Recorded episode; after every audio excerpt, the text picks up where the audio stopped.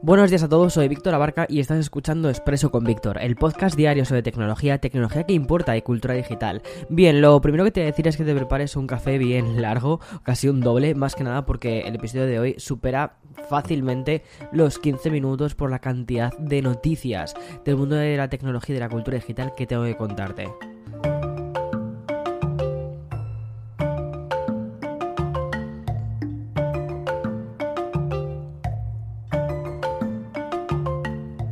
Como te decía antes, en la pequeña introducción, tengo novedades relacionadas con Qualcomm y su posible eh, introducción al mundo de los videojuegos, pero ya de forma muy en seria. También voy a hablarte un poquito de las plataformas de streaming y, vamos a darle eh, un pequeño adiós a la casa de papel. También tengo un rumor sobre Google que tiene muy buena pinta y unos nuevos auriculares. Voy a empezar por aquí, por los nuevos auriculares de, Nothing. Bien, hasta ahora sabíamos que los auriculares de Nothing disponían de una funda transparente, una autonomía de 34 horas en el estuche y también tenían cancelación de ruido. Pero desde hoy ya hay bastantes más cosas que añadir a esta hoja de especificaciones porque la marca acaba de presentar sus nuevos Nothing Ear Black Edition que realmente son una edición en negro de los que habían lanzado anteriormente y he podido probar estos durante las últimas semanas. Bien, hace ya unos meses Nothing eh, lanzó al mundo una nueva marca de tecnología con muchísimo, muchísimo hype detrás. Porque primero, no se sabía nada de ella, excepto el nombre del creador, que es el mismo que mm, fundó originalmente OnePlus y también conocíamos el logo. Para que te hagas una idea, mostraron antes la tipografía que iban a utilizar para, para la marca que los nuevos productos que iban a lanzar. La información fue llegando así como a modo de cuentagotas, que si unos colores por aquí, que si otros colores por allá, que es un puntito por aquí, hasta que eh, ya realmente el secreto eh, estaba, eh, estaba a voces y al final terminó llegando en forma de auriculares. Pues bien, la propuesta al final era una propuesta muy cara, muy clara, perdona, que es, era crear unos auriculares inalámbricos con cancelación de ruido, con un diseño que fuese diferente y que tuviese un precio competitivo. Es decir, justo caro lo que te he dicho antes, pues no. Inicialmente la propuesta funcionó muy bien, lo fueron vendiendo como eh, en, pequeños, en pequeñas remesas de productos y mm, arrasaban. La versión original era en color blanco y se convirtió en un producto de reventa en webs como StockX, duplicando incluso el precio original. El precio original, el PVP, eran 99 dólares o 99 euros en, Europa.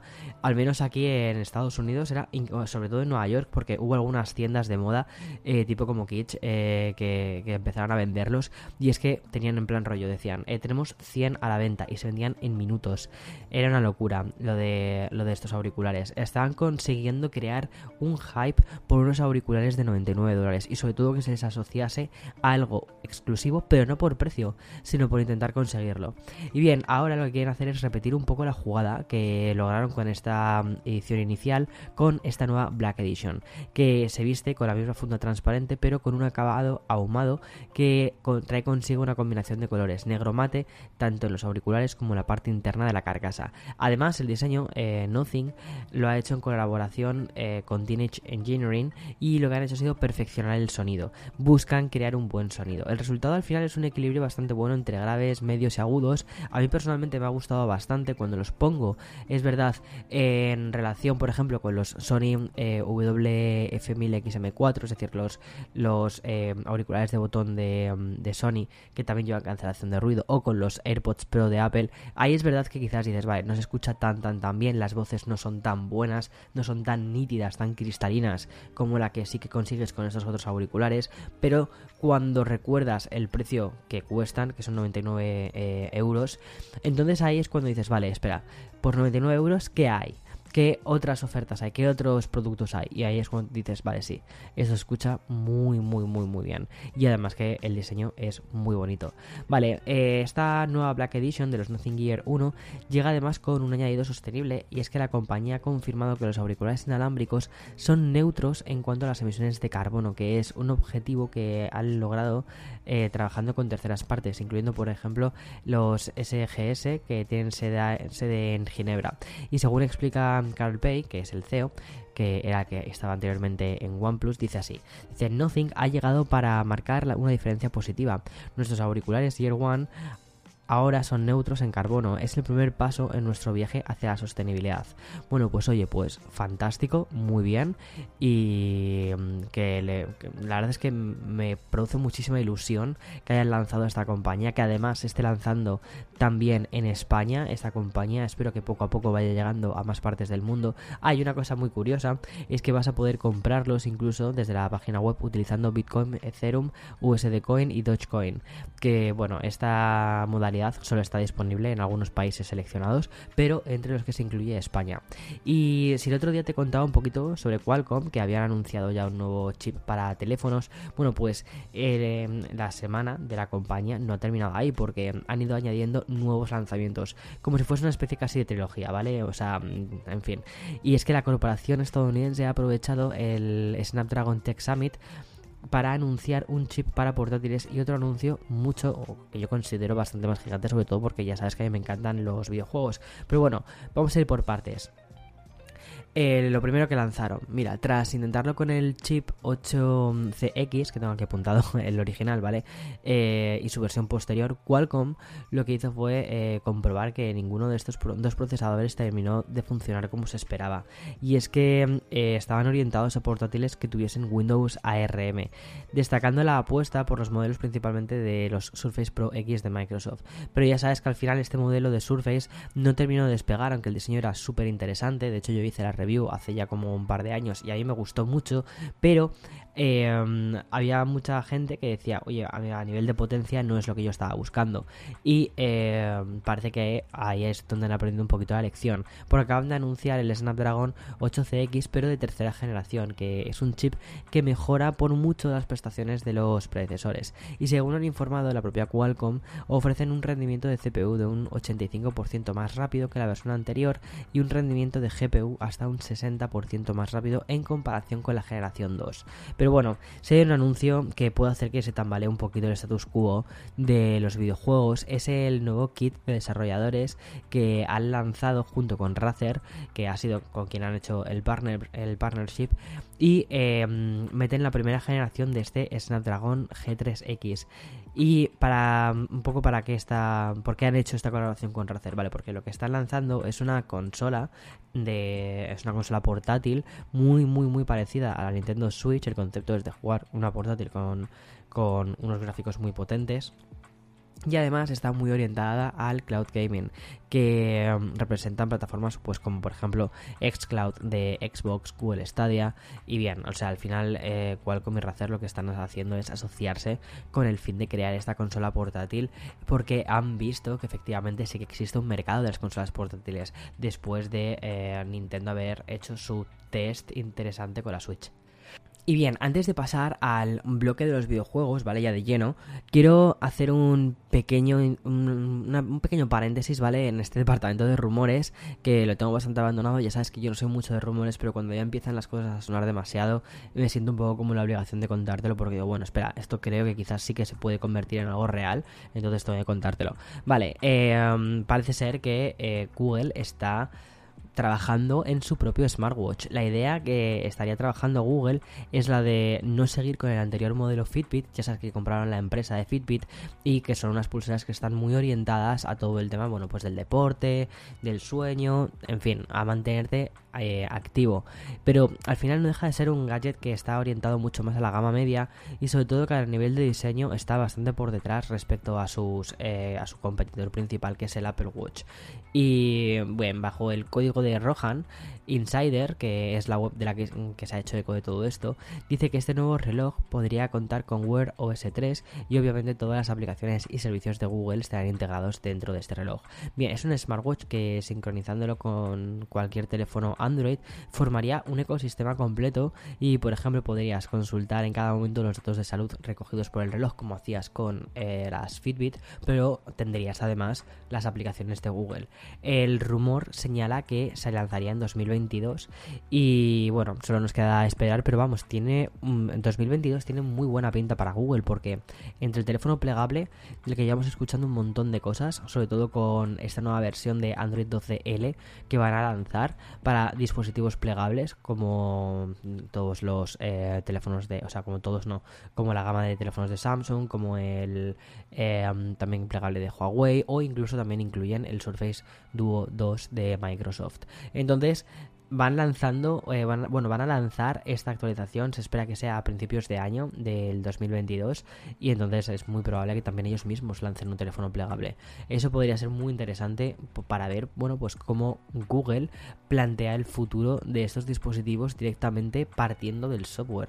Eso es lo que a mí me parece más interesante, partiendo de la utilidad. El software al final es la utilidad que les estamos dando, no el hardware. El hardware es un armazón casi vacío.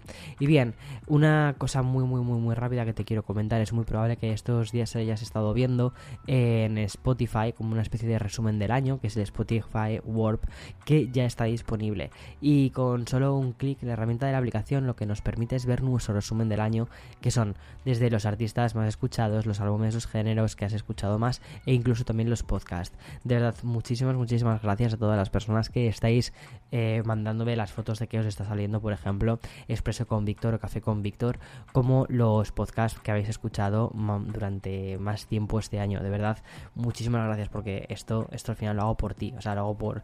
No sé, me encanta. Me encanta sentarme delante del micro, pero luego ver este tipo de feedback de no sé, para mí es una compensación súper grande. No te, lo, no te lo imaginas, ¿eh? de verdad. O sea, me, llena de orgullo. Y, mm, y bien, eh, luego otra cosa que te quiero contar es que, por ejemplo, entre las opciones nuevas de este Warp de este año, encontramos la de aura musical. Es decir, Spotify lo que ha hecho ha sido sintetizar el estado de ánimo que resume tu 2021 a través del historial de música de reproducción. O sea, de reproducción musical, perdona, que se me ha ido. Eh, me parece súper interesante. Es decir, por ejemplo, si te sale naranja, es que has sido como rebelde. Si, es, si eh, te ha salido amarillo es porque has estado muy concentrado.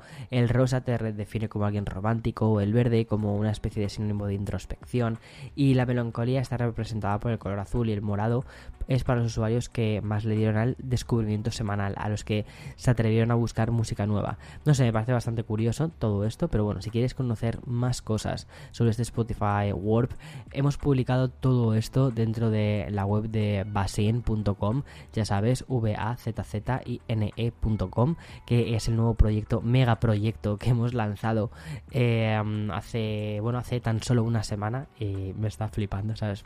No sé, me, me encanta. Bueno, y voy a pasar al bloque de videojuegos. Ya te dije que el episodio de hoy iba a ser un poquitín más largo de lo habitual, ¿vale? Entonces, bueno, eh, allá voy. Porque, eh, ya sabes, bueno, es un tema bastante recurrente, el tema de la nostalgia. Y es que el tema de la nostalgia sigue pegando muy fuerte en el mundo de los videojuegos. Tanto que, por ejemplo, la última novedad de Nintendo apela directamente a este sentimiento de nostalgia.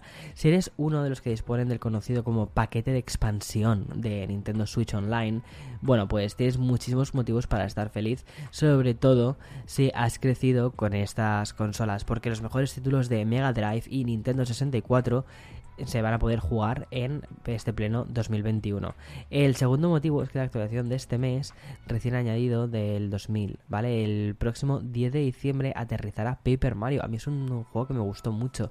Y este título es de la Nintendo 64. Va a estar disponible en el catálogo retro de esta consola híbrida y que funciona como una especie de servicio extra de pago. Por cierto, se trata de la primera actualización desde que Nintendo Switch Online más paquete de expansión se pusiese en funcionamiento el pasado mes de octubre. Y bien, te recuerdo que las suscripción individual a ese servicio cuesta 39,99 euros, vamos, 40 euros por eh, un año entero. Y de Super Mario a Pokémon Go, un título que ha experimentado una nueva actualización y al menos en cuanto a la versión de dispositivos iPhone de iOS.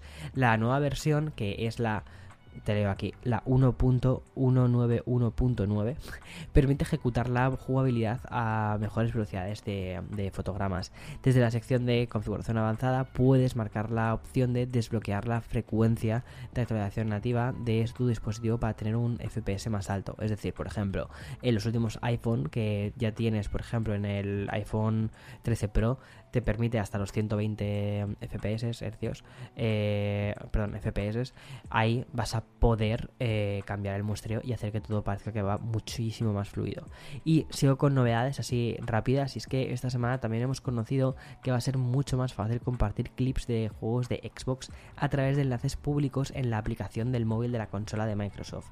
Pero es que no solo eso, las URLs que te resulten eh, y que vayas a publicar eh, se irán clasificando en una especie de categoría nueva que se va a llamar Trending Content para que la comunidad pueda ver que, o sea, cuál es el contenido o qué contenido es el que se está compartiendo más. En cierta medida, lo que está haciendo la aplicación de Xbox es hacer como una especie de, de TikTok. Sí, yo creo que ese es un poco el concepto. El de crear un su propio TikTok, pero de videojuegos. Es decir, un feed donde se van deslizando por clips de otros usuarios, ¿vale? Y de ese modo, pues puedes ir viendo cómo la gente juega y te puedes suscribir a esos usuarios.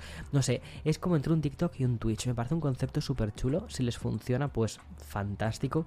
Y podría tener eso muy, muy, muy, muy buena pinta. Y ya para terminar con, Microsoft, dos cosas muy rápidas. Eh, han hecho una colaboración de Halo, eh, el nuevo Halo que sale el día 8 de este mes junto con Swarovski. Te recomiendo que vayas a verlo a la web que te, que te comentaba antes, basin.com. Ahí hemos puesto las fotos de las joyas que han lanzado junto con Swarovski. Son bastante curiosas y el precio creo que te va a llamar también bastante la atención. Y mm, qué más cosas. Bueno, eso, que sale el Halo el día, el día 8 de diciembre. Espero que tengas ganas. Yo tengo ganas. Y bien, eh, ya pasó al bloque de streaming. La semana pasada te dije que Netflix no tenía demasiadas cosas que contarnos. Bueno, pues esta semana sí que tiene algo que contarnos. Y es que ni más ni menos ya se despide la serie española más vista de la historia. Y es que es el segundo volumen de la quinta y última temporada de La Casa de Papel. Y mm, no solo se quedan con los grandes lanzamientos eh, de Netflix esta semana, porque desde el pasado miércoles vamos a poder ver El Poder del Perro, que es una especie de western, pero un western con Benedict Cumberbatch que apunta a varias nominaciones a los Oscar y el título lo hemos incluido entre los, entre los siete grandes estrenos del mes de diciembre que puedes leer ya en basen.com. Vale, una cosa que hemos hecho en Basen, ¿vale? Que hemos pensado es que todos los meses vamos a lanzar en plan rollo, o sea, al principio de mes, vamos a lanzar las siete películas que no puedes perderte, las siete series que no puedes perderte de este mes, ¿sabes? Eh, más que nada pues para tener así un poco de track de todas las cosas que vayan lanzándose, ya sean temporadas nuevas de series que sean mm, que merezcan la pena ver, ¿sabes? Y es un poco lo que vamos a hacer. No sé, me parece que es una idea bastante buena, sobre todo para pues para tener un poco todo el mundo como un contexto general de qué es lo que estamos haciendo, qué es lo que estamos viendo y, ya está. Bueno, a ver qué tal, a ver qué tal funciona, a ver eh, si, si, os gusta y ya me vais contando. Oye, por cierto, me ha llamado mucha atención ver varios comentarios dentro de la web, me ha llamado muchísimo la atención, me ha encantado, o sea, no sé, es como qué guay, cómo mola, cómo mola eso. Vale, voy al tema. Eh, Amazon Prime eh, lanzan un estreno bastante curioso bajo el título de Harlem, que nos encontramos una nueva serie con la siguiente sinopsis. Te leo la sinopsis. Dice, un, un grupo de cuatro amigas afroamericanas residentes en el barrio neoyorquino de Harlem persiguen sus sueños laborales y personales tras su graduación. Bueno, ¿te suena la serie de Girls? Pues girl, aquí me suena a copyright. Y sin absolutamente nada que destacar en Apple TV o Disney Plus, esta última eh, ya ha publicado bastantes con, con, el documental de los Beatles del que te hablé la semana pasada, acabamos las novedades de esta semana con Santa INC eh, como Incorporation. Esta serie de animación para adultos le da una vuelta al concepto de padre de familia y la incluye una eh, temática navideña. Si quieres saber más sobre esto, em, entra dentro de nuestra lista de 7 series que llegan a las plataformas de streaming de este mes. Como te decía, tenemos la de pelis y la de series. Y si te apetece ir más al cine, recordarte que en España hoy se estrena Cazafantasmas Más Allá, que es la secuela directa de, de Cazafantasmas 2, la que se estrenó en 1989. O sea, nostalgia, nostalgia quién. en fin, eh, hasta aquí el episodio de hoy. Como te dije, iba a ser un episodio bastante largo, pero hemos recogido un montón de cosas. Ya sabes que el jueves eh, no pude lanzar episodio, eh, estaba mm, con la voz fatal y bueno, ya estoy mejor, muchísimo mejor. Y nada, espero que tengas un fantástico fin de semana. Nos escuchamos entre semana, eh, más vídeos. Ayer lancé un vídeo, este domingo o el lunes saldrá otro vídeo. Madre mía, o sea, mm, produciendo vídeos a saco.